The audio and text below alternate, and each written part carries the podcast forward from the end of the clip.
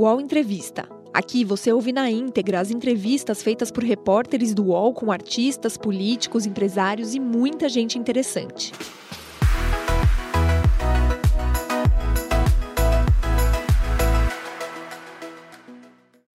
Olá, bom dia a todos e todas. Meu nome é Leonardo Sakamoto, sou colunista aqui do UOL e esse é o UOL Entrevista. A gente vai bater um papo nesta manhã de terça-feira com Walter Casagrande Júnior, colunista aqui do UOL e ex-jogador.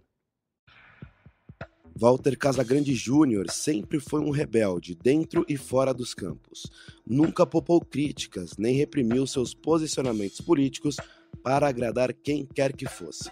Parceiro de Galvão Bueno na TV Globo desde 1997, Casagrande cobriu seis Copas do Mundo, três Olimpíadas e participava quase que diariamente de diversos programas, como Bem Amigos, Esporte Espetacular, Troca de Passes e Redação Sport TV.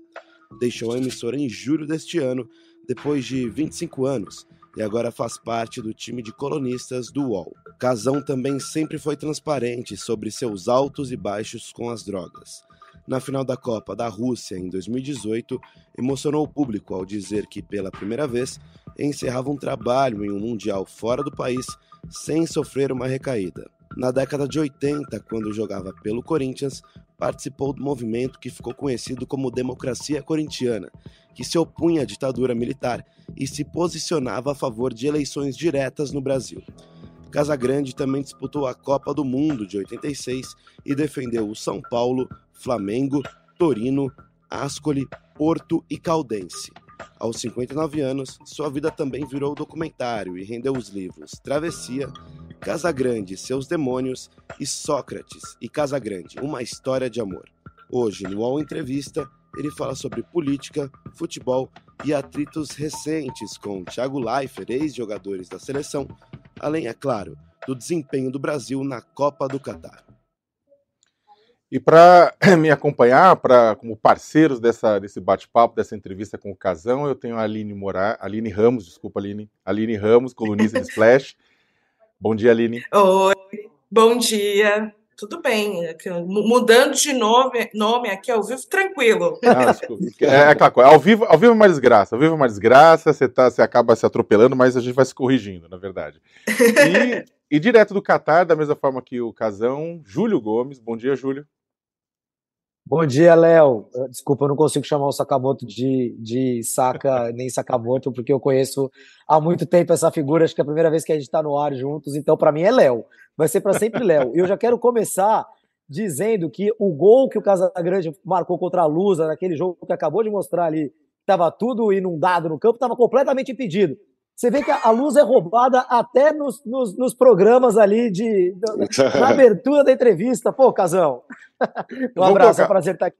O, o, Júlio, né, para quem não conhece, o Júlio é um dos grandes torcedores da Portuguesa, né, da Portuguesa de São Paulo da Lusa, né? e provavelmente estava acompanhando esse jogo. É, ô Casão, bem-vindo, né? Eu fico feliz de ter aceitado esse com o nosso convite para o bate-papo, né? No meio da cobertura da Copa. E eu queria, na verdade, começar te perguntando é, se, na sua opinião, com a Copa do Catar, se o, se o futebol conseguiu resgatar a camisa amarela da seleção, ou se ainda, na sua avaliação, ela está muito conectada com o grupo político do, do, do presidente Jair Bolsonaro, que acabou sequestrando a camisa anos atrás? Fala, Leonardo, Aline, Júlio, beleza? Eu acho o seguinte: tem, é, as coisas têm que ser separadas. Né? Quando começa uma Copa do Mundo, a cabeça das pessoas, o futebol é uma paixão no Brasil. O Brasil é o país do futebol. Então, aquela camisa amarela, camisa azul, ou qualquer cor de camisa que tenha o símbolo da, da seleção brasileira, ela fica direcionada aos jogos da Copa do Mundo. No caso, nesse momento, acabou a Copa do Mundo, vem exatamente na cabeça a camisa amarela sequestrada pelos bolsonaristas, defensores do fascismo e golpistas e tudo mais. Vai demorar um pouco para isso acontecer, porque o fute, é, essa, essa polarização foi tão forte, esse sequestro foi tão forte, que o futebol só conseguiria resolver esse problema sendo campeão do mundo. Não sendo campeão do mundo, fazendo uma Copa ruim, com, todo, com tudo que nós vimos, é, é, falta de liderança interna no campo, fora do campo, o Tite abandonando os jogadores em plena crise de choro pela, pela eliminação, aquilo ali chocou os brasileiros que já estavam chocados antes. Então, a distância da camisa amarela continua não tão longe assim, porque nós estamos avançando e, e também a camisa está começando a circular num, num, num giro mais, mais é, total, né? mas aos poucos vai sendo conquistado. Mas essa seleção não foi suficiente para resgatar totalmente a camisa amarela. Aline, Júlio. É, Eu, eu... Vai, Aline. Tá. É, já que a gente está falando né, um pouco da, dessa questão da, da seleção durante a Copa, muita gente comparou a seleção com o BBB. Falava que era o BBB Qatar, né? Os jogadores estavam transmitindo muito da, da, da sua rotina, envolvidos em polêmicas, né? Que não tinham nada a ver com futebol, enquanto é, estavam na concentração. Você vê alguma semelhança aí dessa performance da seleção com o BBB? Aliás, já aproveito para perguntar: já assistiu o BBB em algum momento? Acompanhou? Uhum. Não, eu nunca assisti o programa do BBB. Eu já assisti alguma, algumas vezes um pedaço, porque eu chegava para fazer o jogo da, da, de quarta-feira à noite e você pegava um, um pouquinho do BBB né, depois e aí eu ia embora. Mas eu não tenho conhecimento de, profundo de nada do programa, nem de ninguém que participou, ouço um ou outro, mas eu não sei nem qual foi, em qual momento que participou. Enfim, eu acho o seguinte: antes da Copa, eu falei que alguns jogadores da seleção brasileira eles misturavam a, a, a, posição de celebridade e de jogador de seleção brasileira. E que eu tinha dúvida qual seria o comportamento aqui na Copa. Seria de celebridade ou seria de jogador defendendo a seleção brasileira? E eu acho que muitos continuaram misturando, não conseguiram se soltar e separar uma coisa da outra. A Copa do Mundo é uma coisa importantíssima. Você pode ver as outras seleções aí, você não vê nenhuma polêmica praticamente. Você vê vai, times eliminados, a Espanha que foi precocemente crítica, o treinador saiu, a Bélgica a mesma coisa, outra a Alemanha e tudo mais. Você vê é, críticas em cima de um péssimo futebol, mas você não vê crítica em cima de comportamento humano ou de desinteresse ou de divisão entre jogador de futebol e celebridade. Só a seleção brasileira assim, eu não vou dizer só porque eu não tenho conhecimento geral, mas a seleção brasileira teve esse problema muito forte. O jogador brasileiro tem esse problema muito forte, essa questão de querer fazer parte das redes sociais, querer fazer parte do mundo de celebridade, mas ao mesmo tempo você tem que representar seu país jogando bola, né? E aí você pega um país em plena crise política, estamos resolvendo isso, Lula já já foi a diplomação, a diplomação ontem, é, em janeiro assume, está tudo modificando, as coisas estão começando a caminhar, mas a fome está altíssima, é, inflação, é, desmatamento, tem um monte de coisas sociais que acontecem no país que não combina com o jogador que está com a camisa da seleção brasileira comendo carne folhada a ouro, em plena Copa do Mundo. Essa é a minha opinião. Muita gente fala assim, pô, Casão, os caras ganham dinheiro deles gastam como eles quiserem. Claro, cada um gasta seu dinheiro como, como quiser, mas o, o, uma sociedade não é isso. Se todo mundo for fazer e gastar aquilo do jeito que quiser, sem prestar atenção do que acontece ao redor, acabou uma sociedade. Não existe.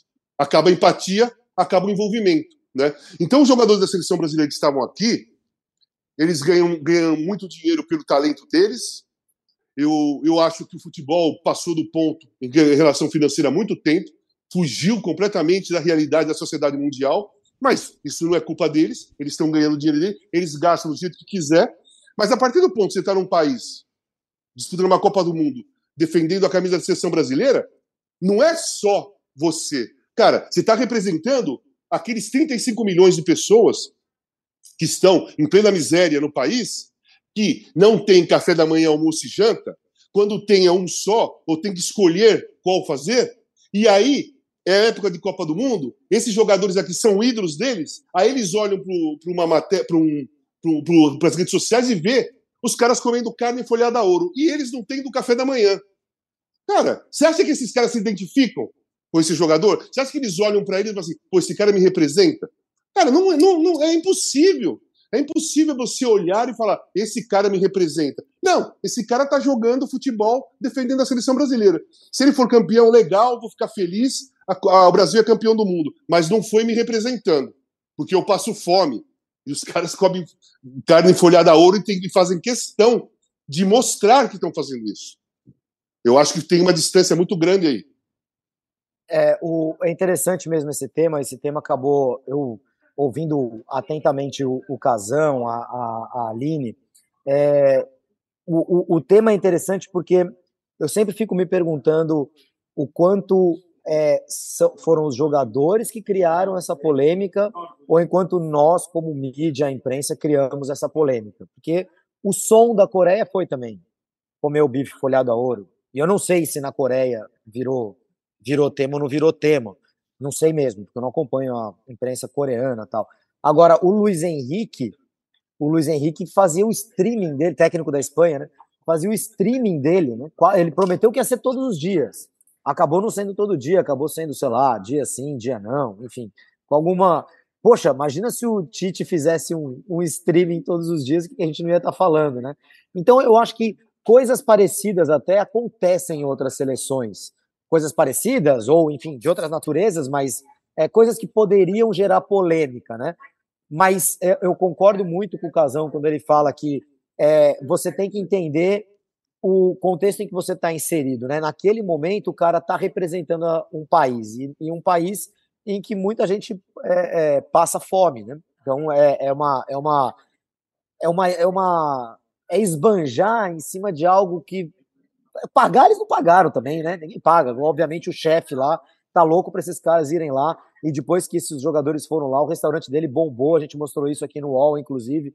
É, é, um monte de gente resolveu ir lá. Então, pagar o jogador não paga. Eu acho que a questão nem é a grana, a questão é o símbolo, né? É o símbolo do que ele do que ele está fazendo. E aí, em cima disso de símbolo, eu queria perguntar para o Casão sobre uma coisa que o Casão é, falou ao, ao, longo da Copa do Mundo, né? sobre a atitude dos jogadores brasileiros que ficaram no, no os, os pentacampeões que foram convidados estão aqui no Catar, Roberto, Cafu, Ronaldo, é, quem mais? Kaká, né? É, eles estavam lá o tempo inteiro sendo convidados para acompanhar as partidas. Os argentinos também são convidados, também acompanham o jogo em camarote, é, o, com as famílias deles, mas em camarote, enfim vários jogadores são convidados. Aí eu te pergunto, Casão, você que é um ex-jogador de Copa do Mundo, inclusive, ex-jogador da seleção e de Copa. Você gostaria, você se imagina no meio da torcida brasileira ou você também não se identifica muito com a torcida brasileira que você encontra aqui no Catar? Bom, é, vamos por, por, partes. Primeiro, eu não acho que fomos nós que criamos a polêmica. A polêmica foi criada por eles para os jogadores. Eles estão na Copa do Mundo. Quer dizer, você tem uma folga e você vai é, é, ostentar. Então, é, eu dei a minha opinião pela imagem que eu vi. Se eu não tivesse visto aquilo, eu não teria falado nada. Então, não fui eu que criei a polêmica. A polêmica é criada a partir do ponto que você se coloca dentro de uma situação polêmica.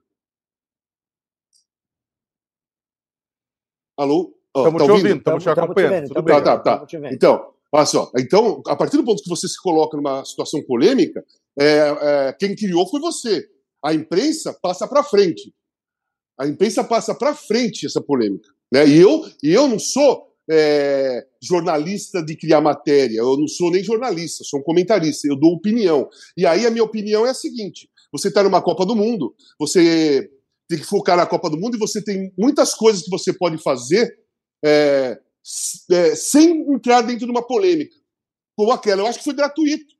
Eu acho que o Ronaldo não tinha nada que ir lá convidar os jogadores para ir comer o churrasco folhado a ouro.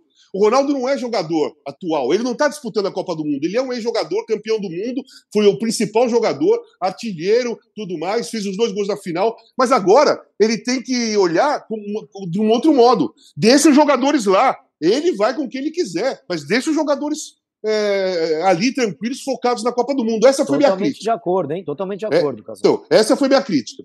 Em relação aos jogadores, é o seguinte: vamos, eu não estou relacionando, eu não estou comparando é, torcidas atuais ou do passado, nada disso. Estou falando de, de, comportamento de jogador. Esquece as torcidas. Eu é, nessa Copa do Mundo, se eu fosse convidado pela FIFA, caso, recebendo, porque eles estão recebendo para aquilo, eu ia falar, não, muito obrigado, porque eu não concordo com a filosofia política da FIFA, e muito menos eu iria sentar do lado de opressores do Catar, num país que não respeita os direitos humanos, trata a mulher como um ser inferior e é altamente homofóbico. Eu não me identifico em nada com essa, com essa situação. Então, jamais eu iria sentar num lugar com essa turma. Eu jamais ia me colocar fazendo parte dessa turma, ou sendo conivente com essa turma.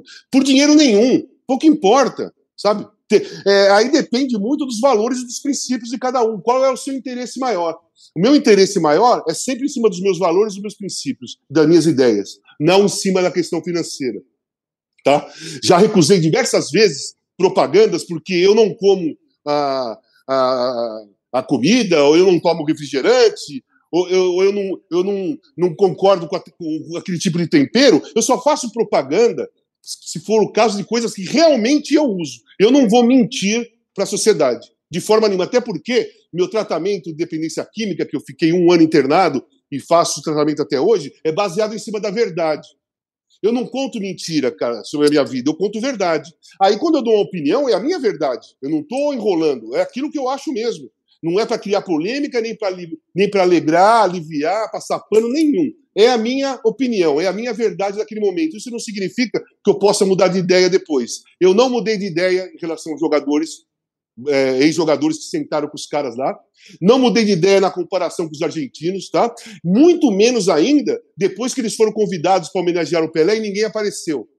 Só apareceram argentinos lá. Zanetti e Pumpido estavam lá na homenagem ao Pelé. E esses jogadores aí, eles foram convidados para ir. O Ronaldo fez uma, deu uma entrevista, uma live, sabe o que ele fez? Ele falou que não foi porque estava com outro compromisso. Qual é outro compromisso? Fica muito vago. Qual é outro compromisso mais importante do que você homenagear o Pelé aqui no Catar e o, o, o rei estando no hospital se recuperando de um problema sério? Tem alguma coisa mais importante do que isso naquele momento?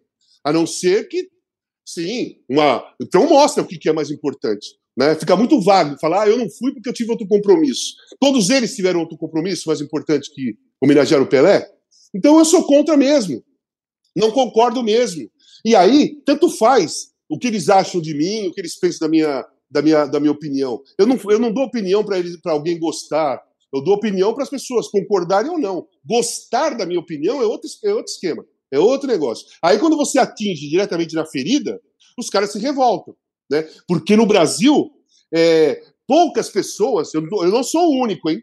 mas são poucas pessoas que não têm, é, é, não, não deve favor nenhum ou é completamente independente para dar uma opinião sobre grandes ídolos do futebol que foram campeões do mundo. Ficam aceitando ou se omitindo ou deixando para lá.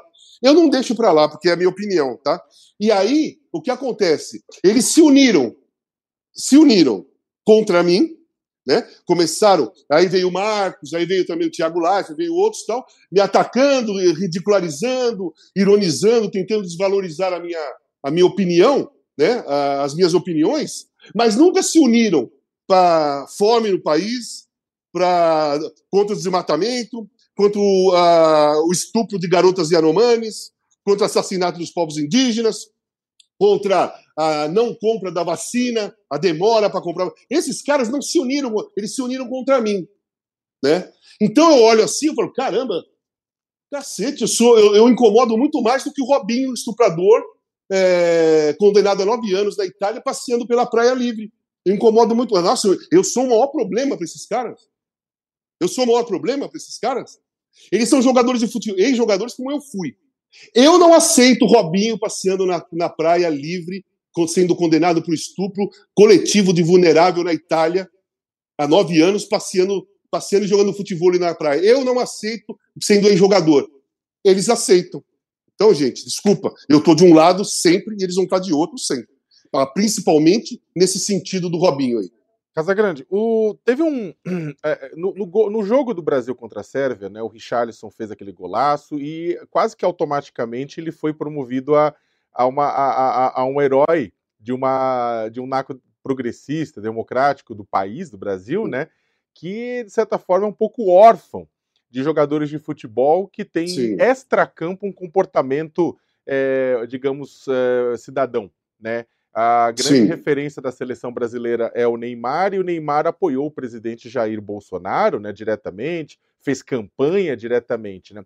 E eu queria que você fizesse uma, uma avaliação disso. É, os jogadores, da, os jogadores, essa nova geração de uhum. jogadores, eles são mais conservadores, eles são mais progressistas, são alienados, é, com relação a isso, com comparação à, gera, à sua geração da democracia corintiana né? Ou é uma questão de moda, de modismo, de um vai seguindo o outro? O que, que acontece? Qual, queria que você fizesse uma análise dessa geração do ponto de vista, sim, político. Até porque, como você já falou, não há nada mais político do que o futebol, né? Ô, Léo, deixa eu agregar na tua pergunta para o Casão falar o componente religioso, que me parece que é muito forte sim. hoje e eu não sei como que era na época do Casão, né? Porque o país mudou muito, né? Em 30, Sim. 40 anos. Sim.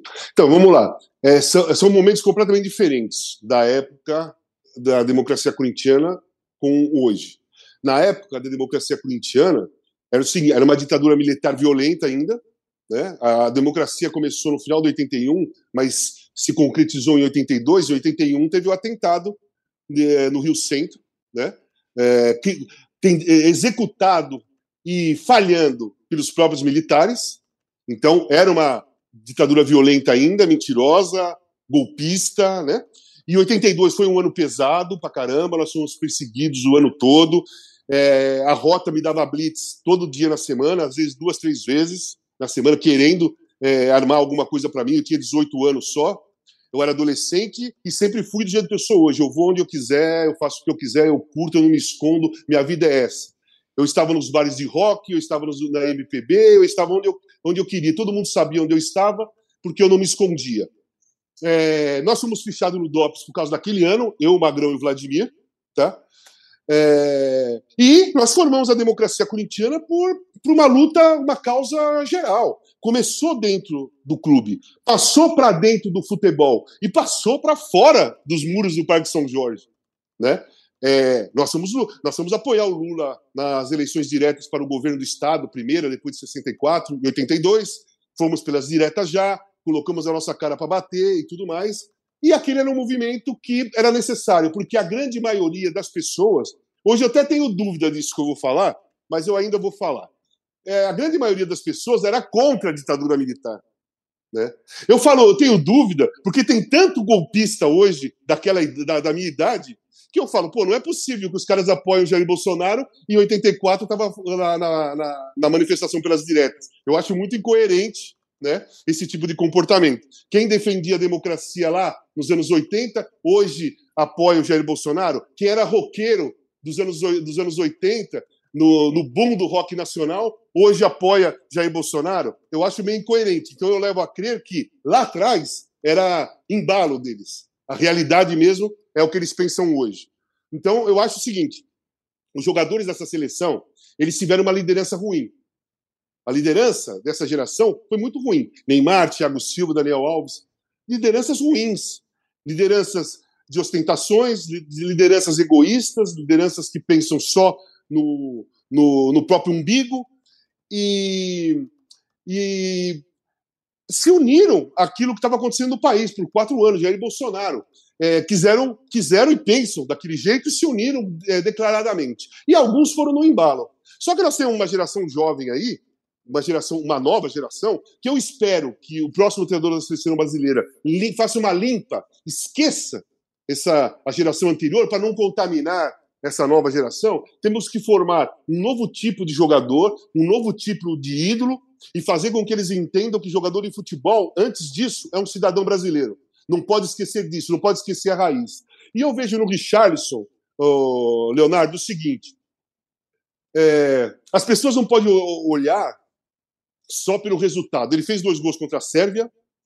Todo mundo, a grande maioria, viu nele. Caramba, que legal! Era o jogador que a gente mais queria que fizesse gols. E aquele que fala da, das raízes dele, aquele que compra oxigênio para Manaus, enquanto os outros compram aviões, aquele que é, é, demonstra solidariedade à, à pobreza, aos povos indígenas. Era o cara que a gente mais queria que fizesse gols. Ele fez dois gols. E aí explodiu essa emoção toda e todo mundo começou a colocar para fora. Depois ele não foi tão bem como a seleção não foi, fez um gol contra a Coreia, mas o lance é o seguinte: ele continua sendo a grande esperança. junto com aquele, junto com o Paulinho, que está no Atlético Mineiro hoje, que também é, foi contra o Jair Bolsonaro e fez gols na Olimpíada, é, comemorando, fazendo gesto de uma entidade do candomblé, num país que estava dominado, ou ainda está dominado, por uma, por uma religião que eu ainda não sei qual é o nome nem qual é o Deus, porque eu, eu, eu assim, é difícil eu entender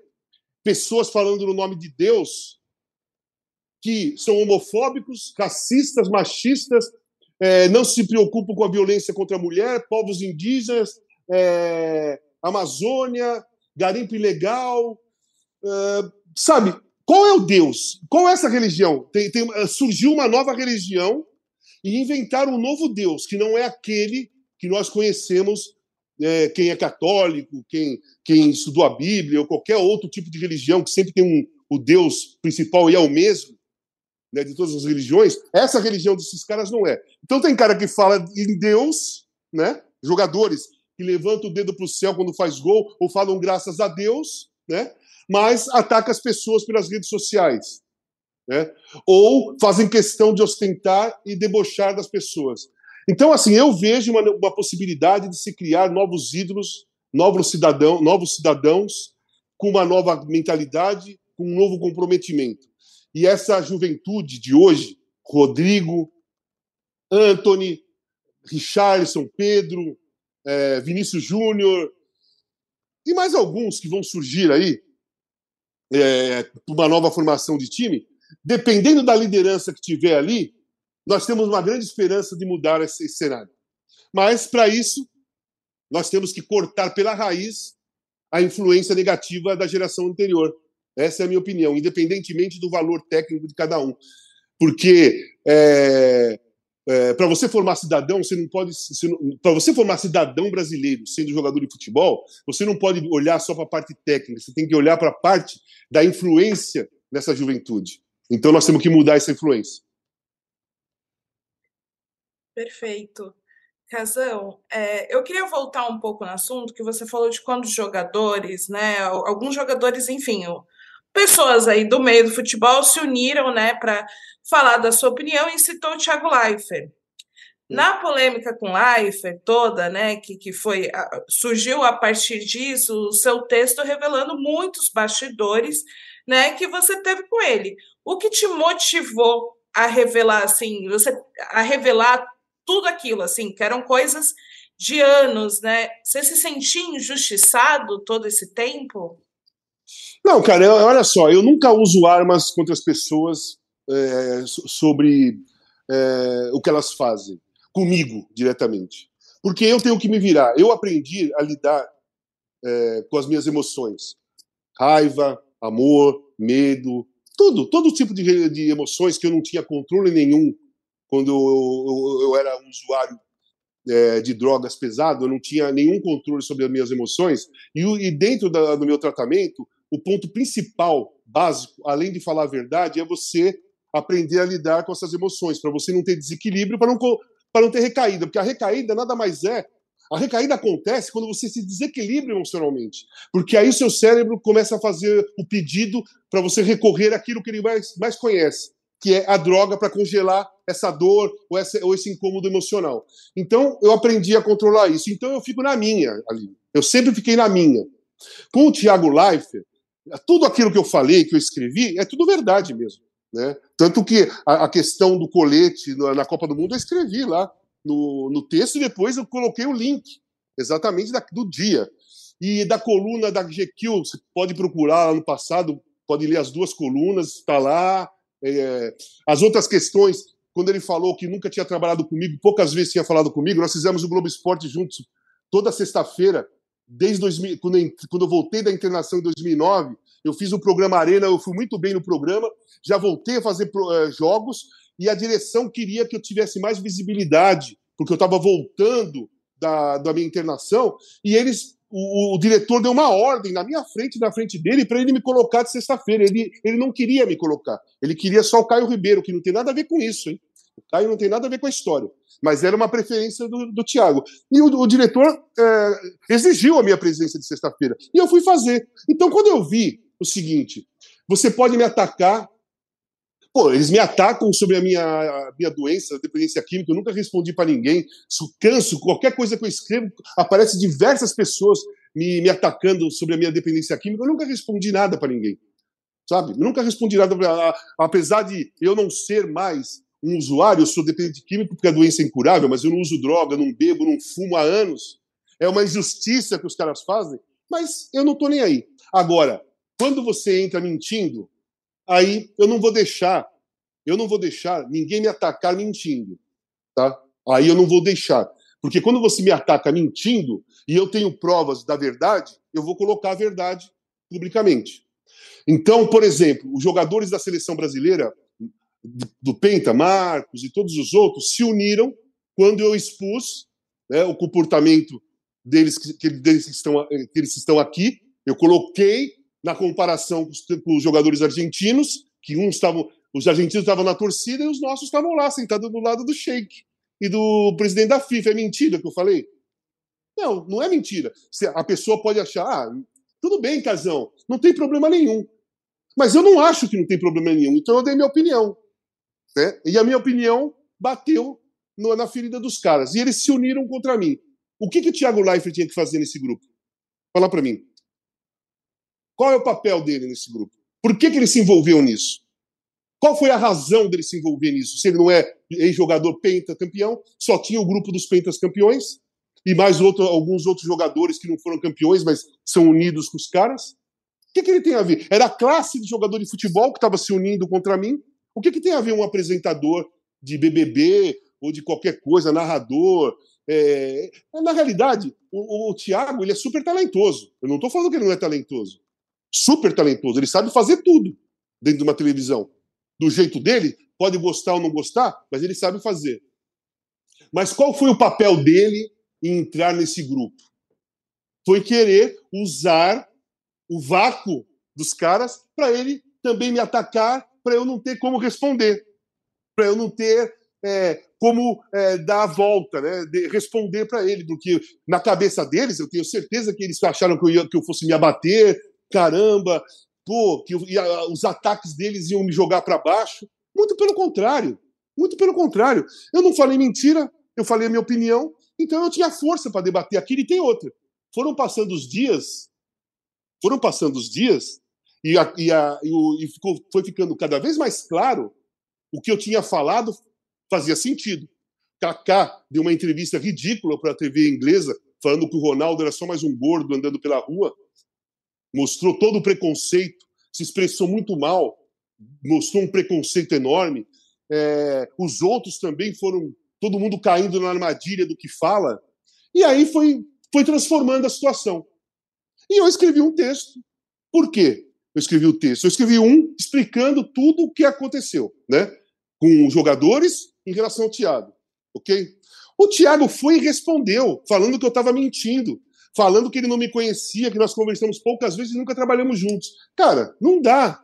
Não dá. Porque se eu tenho prova daquilo e é nítido, eu escrevi. Eu não quero saber de Tiago Leifert, Aline. Ele segue a vida dele, eu sigo a minha vida. Esse foi um momento de debate de esclarecimento. Tá? Quanto mais ele foi tentando me desmentir, mentindo, eu quis mostrar que eu estava falando a verdade sobre fatos. Fatos não é opinião. Fatos não é opinião. Nós trabalhamos no Globo Esporte juntos toda sexta-feira. Ele quis me ridicularizar com a coisa do colete, que eu estava de blusa, e ele falou que era o colete ao contrário na Copa. E ele foi reclamar na direção da GQ, porque ele escreveu um texto falando que política e, e futebol não podia se misturar, e eu escrevi um texto chamado O que é democracia? para mostrar que, que o futebol não é, não é escolha. Não, tem, não é assim, ah, eu acho que futebol e democracia não podem se mexer. Não, não deve se envolver. Gente, é envolvido automaticamente. O mundo é político. Qual coisa no mundo que não é política? Fala para mim. A cultura é política. O UOL Entrevista volta já.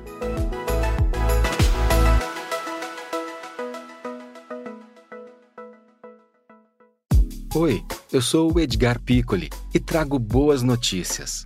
Isso, Trago Boas Notícias é um podcast original Spotify produzido pelo UOL para você se informar e relaxar. As histórias que eu conto aqui são de Ecoa, a plataforma do UOL por um mundo melhor. De segunda a sexta-feira, às seis da tarde, tem um novo episódio grátis no Spotify e no UOL. Dá também para baixar e ouvir offline, quando você quiser. Deixa eu, aproveitar, até porque é o seguinte, a gente tá, tá caminhando já na, tá na segunda meia hora já da nossa conversa, tem vários assuntos ainda para tocar. Desculpa até ter interromper a sua. A sua não, desculpa, desculpa, Leonardo, desculpa, porque eu tinha que explicar direitinho essa não, parte. Claro, claro, não, não, justo, para as pessoas, as pessoas entenderem definitivamente o que aconteceu. Claro, claro, não, super justo. Eu só queria, na verdade, perguntar um pouco, entrar um pouco no tema do futebol em si, né? É, fazendo uma quebra. O, bem, o Tite deixou a, a, a, seleção, né? Saiu, não é mais o técnico Sim. da seleção brasileira. Quem você acha que assume e quem deveria assumir? Que tipo de perfil deveria assumir?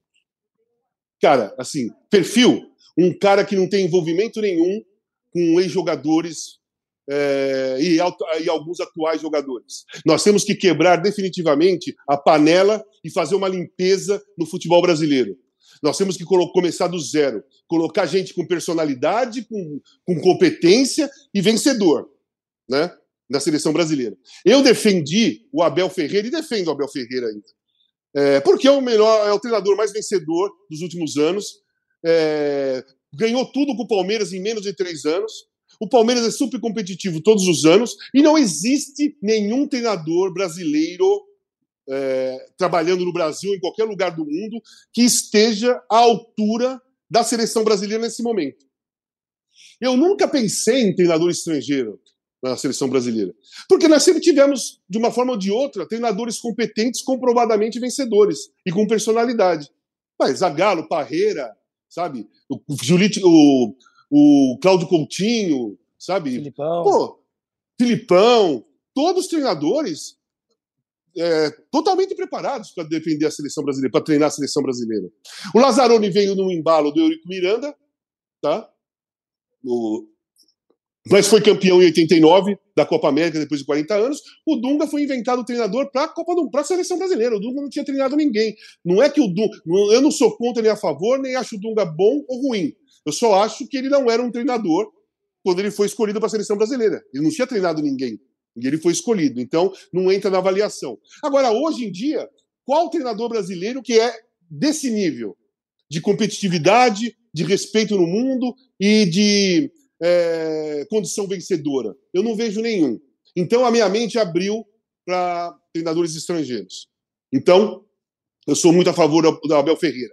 Mas, quando surgiu o nome do Ancelotti, para mim acabou a brincadeira, né? Não dá mais para brincar. Que aí o, o, a régua subiu lá no teto. Né? Você vai pegar um, um treinador super campeão na Europa, de Champions e tudo mais, campeão como jogador, vem de uma escola do grande Milan, do Arrigo Sacchi, tem variações táticas na cabeça diversas, joga defensivo, joga ofensivo, marca pressão, marca atrás, quatro no meio, três no meio, dois pontos, um ponta só, dois atacantes. O Ancelotti ele tem na cabeça dele diversas variações táticas. Por isso que ele é um grande vencedor. E aí veio na cabeça assim: caramba, para fazer uma limpeza, você tem que ter um treinador de grande porte e que não tem envolvimento nenhum com o futebol brasileiro ainda, para não ser, para não, não, não ter é, as influências ou ser contaminado pelo ambiente é, de, de panela que existe no futebol brasileiro. Aqui gosta, aqui em todo lugar gosta de panela. O Brasil, o brasileiro gosta de panela, gente. Tem panela na imprensa, tem panela de jogador de futebol, tem panela política, tem grupinho daqui, grupinho de lá. É uma questão brasileira mesmo. Muitos é, é, começa por amizade, por identificação, depois vira uma panela que não entra mais ninguém, né? Não, só queremos nós, né? Opa, quem é esse cara? Eu não conheço. Isso aí é normal na, na, no dia a dia do brasileiro, né? Nós temos isso. Mas no futebol é prejudicial, é nocivo. Então nós temos que acabar com isso. Aí eu pensei, sonhando, sonhando, hein? é, Carlo Ancelotti de treinador e Paulo Roberto Falcão como diretor de, de, de, de, seleções. Por que eu pensei nisso? Porque os dois jogaram juntos na Roma, foram campeões, é, jogavam na mesma, no mesmo lado, no mesmo é, pedaço de campo. O Ancelotti marcava para o Falcão sair para o jogo e ser genial. Eles são amigos, se admiram, né? e trocam figurinhas como jogador de futebol. E o Falcão é brasileiro, mora aqui, jogou aqui, ele conhece todos os vícios e tudo que tem que ser modificado no futebol brasileiro. E ajudaria o Ancelotti nessa parte. O Ancelotti só ia se preocupar em formar um time e mostrar uma tática. Então me agradou muito a questão de Ancelotti ser treinador e Paulo Roberto Falcão ser dirigente. Isso aí, eu estou falando. Eu, o Ancelotti sim surgiu a possibilidade. Mas o Paulo Roberto Falcão fui eu que coloquei na parada, porque eu acho uma dobradinha espetacular mesmo. Então eu torço para que seja isso. Eu não vejo nenhum brasileiro capaz nesse momento de. Aí as pessoas falam, eu vi ex-jogadores falando, não, tem que ser um cara mais jovem, vamos dar oportunidade aos jovens. Gente, o Brasil precisa ganhar uma Copa do Mundo, precisa ter um time. É, a seleção brasileira tem que dar espaço para jovens jogadores, não para um jovem treinador. Não é o momento disso. Não é o momento. Se de repente a gente vai para 2026, ganha a Copa do Mundo, cara, eu sou super favorável a dar uns passos atrás e voltar a ter um treinador brasileiro jovem, pegando a seleção num movimento positivo, com uma opinião pública favorável. Agora, você vai pôr um jovem lá, se não der certo, em três meses, a opinião pública está querendo matar o cara. Eu sou a favor de Ancelotti e Paulo Roberto Falcão. Casão, é, o Ancelotti, ele, ele recentemente, numa, já como técnico do Real Madrid, eu também sou suspeito porque eu falei tudo, tudo isso em maio. Então, escrevi uma coluna sobre, sobre como o Ancelotti era o nome ideal, concordo Sim. com o que você disse. Agora, o, o Ancelotti, ele recentemente, lá em Madrid, teve um caso de racismo, um dos tantos, para cima do Vinícius Júnior, e ele deu uma passada de pano, né? É, ele é um treinador, ele é um treinador com um perfil muito parecido com o Tite, no sentido é, opinião que expressa para o público. Né? Não gosta de se meter em bolas muito divididas em relação a temas espinhosos da sociedade. É, você acha que para a seleção brasileira o ideal, isso, isso alguns vão criticar, chamando de mureteiro, omissos, ou você pode elogiar dizendo é bom, não é alguém polêmico, não é alguém que vai para os extremos. Tudo depende do viés que se quer dar para aquela pessoa, né? Você, você gostaria de ter alguém mais na linha Tite, é, é, como técnico da seleção, né? Na, aí não estou nem falando do futebol, estou falando da figura mesmo, né? Mais na linha Tite, no sentido de ser um cara de pouca polêmica, é, mais agregador. Já eu entendi. De mais posicionamento. Veja bem, se existisse um treinador, Martin Luther King ou Nelson Mandela, era, seria o meu preferido. Uhum. Seria um treinador Duro é preferido. é achar alguém que case as duas coisas. É, exatamente. Né? Não tem. Não tem. É, o meio do futebol, ele, os caras ficam deslizando. A grande maioria desliza, é, evita polêmica, tal, tal, tal. É, eu vi no Ancelotti, pode ter demorado, mas ele saiu em defesa das dancinhas do, do Vinícius Júnior, que criou uma polêmica racista na Espanha. Ele sim, se posicionou, ele, foi, ele defendeu o Vinícius, incentivou e tudo mais. É, o Tite tinha como auxiliar o filho dele, claramente homofóbico. Eu não estou inventando nada.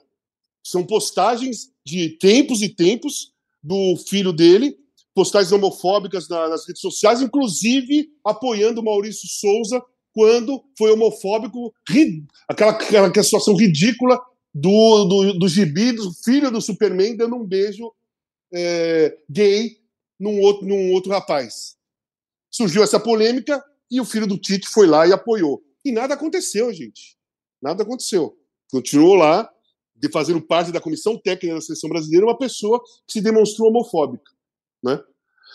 O caso do Ancelotti é o seguinte: é, eu vejo tudo do lado futebolístico favorável. Um cara que vem de fora, super vencedor e respeitado. Qual jogador, qual ex-jogador ou jogador atual que vai chegar no tentar influenciar é, opiniões no Ancelotti? Quem vai convocar, quem deixa de convocar, como fizeram agora com o Tite? Gente, é, Daniel Alves foi por quê? Porque é, ele, o Tite prometeu e fazia parte da panelinha dele ali. Cara, simples, simples, muito simples. Foi para lá, veio para cá, por causa que fazia parte da panela de influência no Tite e alguns jogadores ali. Então isso aí tem que acabar. O treinador tem que convocar, errando ou acertando, ele tem que convocar sem ter influência de ex-jogadores e de jogadores. Ah, convoca esse porque eu gosto dele, eu durmo com ele no quarto, ele é legal. Pô, legal em Copa do Mundo? Sabe quem é legal em Copa do Mundo? O Modric é legal para a Croácia, porque está jogando e está levando a seleção adiante. Messi. Então, legal em Copa do Mundo é quem está ali e vai resolver. São, é um mês de competição, sete jogos para chegar na final. Não, não existe um cara legal que não vai te ajudar na Copa. Então, o treinador tem que convocar sem ter influência de ninguém. Isso que eu quero, Júlio. É isso que eu quero. E ter que uhum. seja competente, vencedor, com personalidade. E muito respeitado no mundo. Nós não temos nenhum treinador brasileiro com essa característica. Qual treinador brasileiro que é super respeitado no mundo? Que é super vencedor? Que é super... Tem que ganhar em mata-mata, né, Casão? É, Porque vai então, trazer o Guardiola aí que está há 15 anos perdendo Champions então, League também. Não, então, então, não, mas então, eu, eu, eu acho que o certo seria o Ancelotti mesmo, tinha que investir no Ancelotti mesmo. Ou se, numa segunda opção, como eu falei, fora o Ancelotti, eu pego o Abel Ferreira, que já está no ambiente do Brasil, já sabe como que é a relação torcedor e imprensa com o treinador. Jorge Jesus, Jorge Jesus não te anima muito? Não, não me anima, não anima por dois motivos. Porque ele fez um trabalho em 19 maravilhoso, depois foi embora. Não tem contraprova. Né? É como se fosse um exame antidoping, não tem a contraprova. O Abel tem. O Abel ganhou, ficou e continuou ganhando. Então é. o Abel tem contraprova do talento.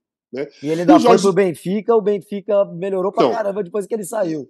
Então, e aí tem outra coisa pior. Ele veio pro Brasil enquanto o Paulo Souza era treinador e fez é. campanha para ele Sim. mesmo.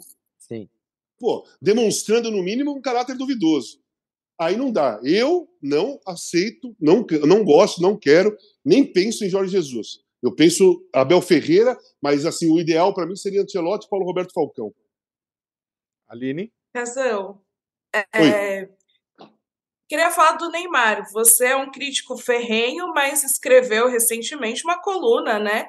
Elogiando a postura do Neymar durante a Copa. Você acha que essa postura vai se manter? Cara, é, é muito difícil, viu, Aline, dizer, porque é, ele, ele, chegou com uma cobrança muito grande de não, não ser um jogador decisivo em seleção brasileira, principalmente em jogos de peso.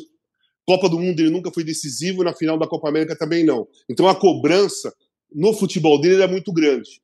E o envolvimento extra dele é muito pesado, né? Era muito pesado. Quer dizer, ele apoiou um presidente fascista que perdeu.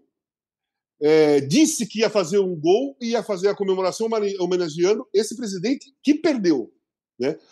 É, os apoiadores desse presidente estão tentando um golpe desde quando a eleição acabou. Estão em porta de quartel, sabe? Estão fazendo, mandando mensagem para o céu, pô, batendo continência para pneu, orando para caminhão. Está acontecendo de tudo. Está acontecendo de tudo. Né? E ele apoiou, ele apoia tudo isso, certo? Então era uma, uma pressão muito grande. Ele veio, na minha opinião, para jogar bola, eu achei. Eu achei que ele veio para jogar. E esperando também que a primeira partida fosse espetacular, porque ele estava bem no Campeonato Francês. Na primeira partida ele não jogou bem e ainda se machucou. E aí, cara, se ele fizesse uma coisinha fora do profissionalismo, ah, as pessoas iam cair matando, todo mundo, não, não seria eu. O, o, brasileiro ia cair matando. Então ele se dedicou a se recuperar, se dedicou à seleção brasileira, né? Ah, ficou ali. Em outros tempos, ele estaria no churrasco folhado a ouro. Ele não foi. Ele ficou lá se tratando. Pô, é um ponto positivo, você tem que reconhecer isso. Porque ele, a, vontade dele, eu tenho certeza que era estar tá lá com o Ronaldo, com os caras ali, mas não, ele se, ele se segurou e ficou lá. Se preparou, jogou contra a Coreia. Não foi bem também, mas o time ganhou de quatro, ele fez um gol. É... Aí, na polêmica, voltando àquela polêmica com os, com os ex, com os pentas campeões e, e Thiago Leifert e Marcos, ele entrou e curtiu a postagem. Como ele já tinha curtido, Aline, não sei se você se liga, uma postagem debochando da minha, da minha doença, um pouco antes de começar a Copa do Mundo. Teve alguém que eu não sei quem que me atacou debochando da dependência química e o Neymar foi lá e curtiu e a, a opinião pública caiu matando nele e ele descurtiu, mas teve esse comportamento, né? Então assim era uma questão muito desfavorável a ele é, como comportamento. E ele se comportou bem, tentou jogar, foi para o jogo contra a Croácia, não jogou bem, mas fez um golaço que realmente uhum. poderia, poderia terminar a Copa do Mundo ali, e o Brasil foi eliminado. No geral, no geral, profissionalmente, eu acho que ele foi ok, ele foi bem. Você acha Ele que ele tem que continuar, Casão? Tem que continuar Não. na seleção? Não, não, não, não. Para de é convocar, fa- chega. Chega, começar do zero.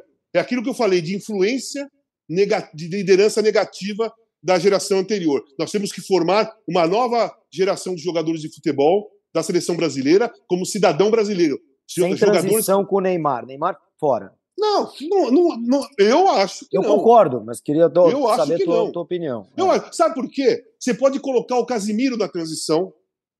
Tá? Uhum. O Casimiro pode se fazer parte dessa transição, inclusive pode continuar fazendo parte da Você seleção. gosta dele como líder? Você acha que ele é diferente do Thiago, do Daniel?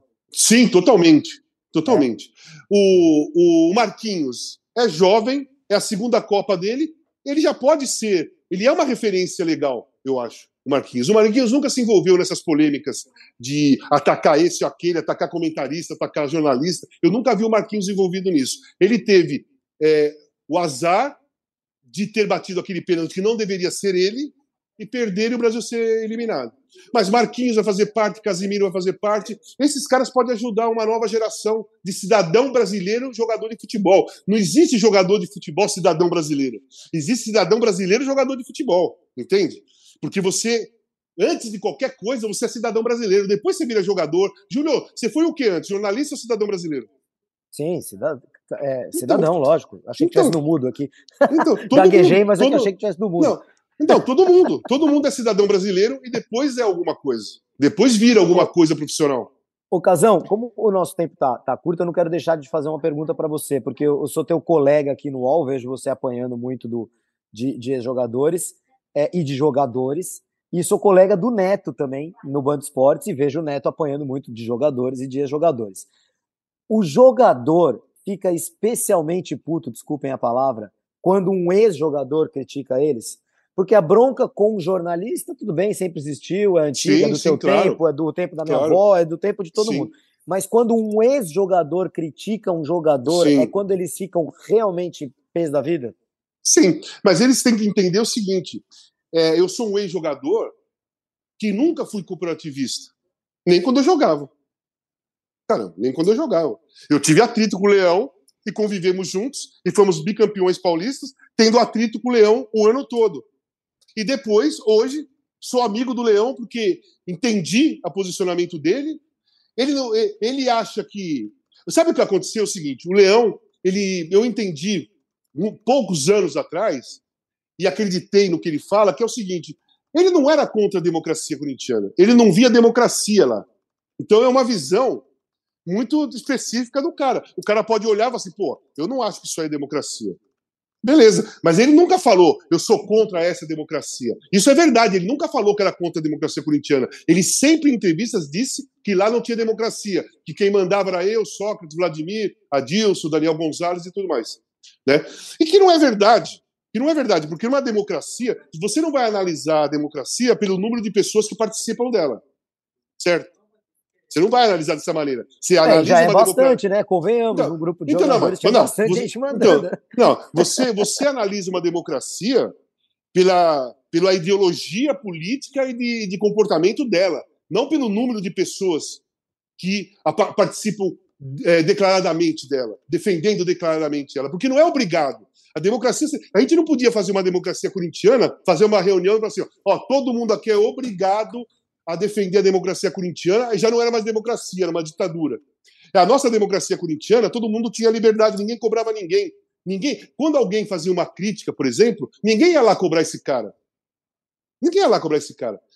A, a democracia, só que o Leão não via dessa maneira e pronto. Acabou. Ele não via dessa maneira.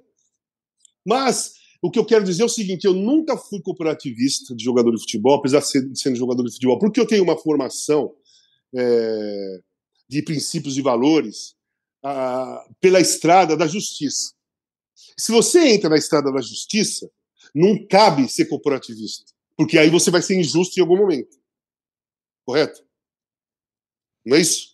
Se você. Sim, se, corretíssimo, se você, lógico. Se você, vai entra ser- na, você vai, no mínimo, no mínimo, ser incoerente em algum momento. em algum momento. Então, É. se eu entrei na estrada, da, da- se nos princípios e valores da minha, da minha formação existe como, como ponto muito forte a justiça dos pensamentos, justiça dos pensamentos, a verdade das ideias, eu não posso ser corporativista. Então, se eu vejo uma coisa errada no jogador de futebol, eu vou, eu vou ficar quieto. Por exemplo, você acha que é justo a classe de jogador de futebol ser corporativista com o, com o Robinho? Vocês acham, vocês acham que é justo os jogadores de futebol não falar nada, nada, nada dessa situação do Robinho, por ele ser um ex-jogador? O cara é condenado por estupro de vulnerável, estupro coletivo de vulnerável. Isso é inaceitável. Mas é. jogadores de futebol não falam nada. Casão, a gente está com o nosso. Você fica se perguntando, você fica a... se perguntando o que cada um já viu na vida, né? Exatamente. Mas enfim, vai a gente está com o nosso tempo, a gente tá com o nosso tempo estourado já, mas eu queria finalizar com uma pergunta o mais objetivo possível para você, que é qual vai ser, na sua opinião, a final da Copa do Mundo e quem ganha? Não, assim, Fácil, eu, é, eu, eu, acho que a final é, é, eu acho que a final é Argentina e França, né? Pelo favoritismo, pela história, peso de camisa, blá blá blá blá blá. É, se for se for Argentina e França, eu vou torcer para Argentina. Eu torço para Argentina.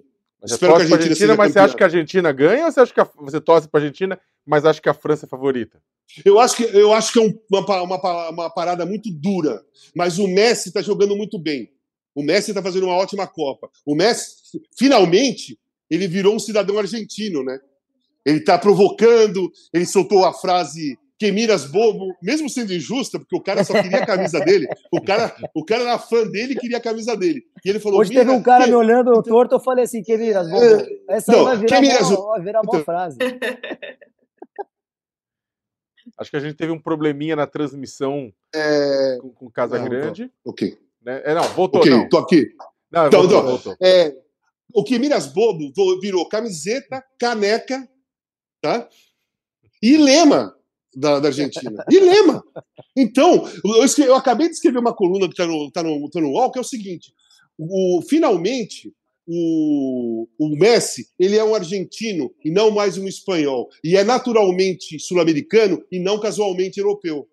Ele chegou a esse ponto, ele conquistou isso nessa Copa. Pode ser momentâneo, tá? Que de repente a Argentina é eliminada, e tudo volta atrás. Mas se ele for campeão, ele vai conquistar duas coisas importantes na vida dele na mesma competição: uma Copa do Mundo e o povo argentino. E com isso a gente fica por aqui. Eu quero agradecer muitíssimo uh, os meus colegas que entrevistaram o Casão, agradecer a Aline, Aline Ramos. Aline, obrigado. Isso, sa satisfação enorme esse papo. Agradecer ao Júlio Gomes, que também está lá no Catar. Obrigadão, Júlio. Demais, demais, gente. Valeu. Um grande prazer. E agradecer principalmente ao Casão, Walter Casagrande Júnior, comentarista e jogador, que bateu um papo com a gente nessa manhã de terça-feira. Valeu, Casão. Valeu, Leonardo, Júlio, um beijo, Aline. Obrigado pelo convite, gostei do papo. É, espero que vocês tenham entendido as minhas, as minhas ideias, mas são livres para concordar ou não. Sempre. É uma, nós vivemos uma democracia. E eu quero agradecer a todo mundo que acompanhou o UOL Entrevista dessa terça de manhã. Né? Você que está em casa, no trabalho, na escola, assistindo o UOL Entrevista, ouvindo o UOL Entrevista né, como podcast. É, daqui a pouco, ao meio-dia, vem a edição da hora do almoço do UOL News. Não perca. Um abraço e até mais. O UOL Entrevista e outros podcasts do UOL estão disponíveis em uol.com.br/podcast. Os programas também são publicados no YouTube, Spotify, Apple Podcasts, Google Podcasts e outras plataformas de distribuição de áudio.